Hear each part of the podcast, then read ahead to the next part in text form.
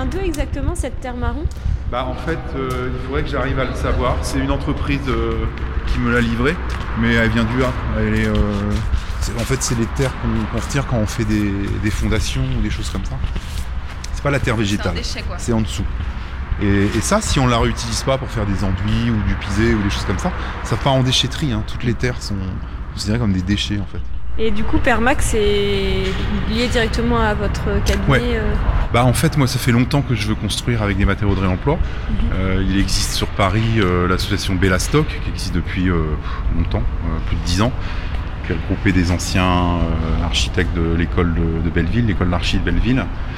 Et eux bah, sont là-dedans, enfin ils expérimentent depuis pas mal de temps le, le réemploi des, des déchets de la construction, on va dire. Ça peut être Pour- quoi, par exemple Ah bah ça peut être de tout, enfin ça peut être euh, des pièces de bois, ça peut être des sanitaires, euh, du, du câblage électrique, des dalles de façade. euh. Mais bon, ce qui est intéressant dans le réemploi, c'est pas forcément de réemployer dans le même usage, c'est aussi de détourner le, le composant issu de la déconstruction et puis d'en faire autre chose. Par exemple, Par exemple, les fenêtres. Les fenêtres, parce que typiquement, les fenêtres, celles qui sont déposées dans le cadre de rénovation thermique des, des immeubles, eh ben, elles sont plus du tout aux normes euh, euh, d'isolation thermique. Donc en fait, euh, on en fait autre chose. Notamment ici, on va. Bon, en fait, ça va rester des fenêtres, mais ça va être la façade vitrée de la serre aquaponique du hangar zéro qui va être réalisée avec des fenêtres en bois de récupération, en simple vitrage. On peut aussi en faire bah, des, panneaux intérieurs, façade, des, des cloisons vitrées de, de bureaux ou de- ou d'appartements. Enfin voilà. Sinon, bah, une baignoire euh, devient une jardinière. euh, un, un garde-corps euh, peut devenir mis à la verticale, un- une treille de façade pour faire pousser des plantes. Enfin, je, je donne des exemples comme ça. et on, dit le ou la Permac Ou Permac Euh, je me suis jamais posé la question. Enfin, l'acronyme, c'est euh, non, c'est une puisque c'est plateforme d'échange Ouais. et de réemploi de matériaux de construction. et, Alors, du- et- et la Permac, elle fonctionne comment euh, concrètement? Pour l'instant, elle est en, devenir. C'est un projet.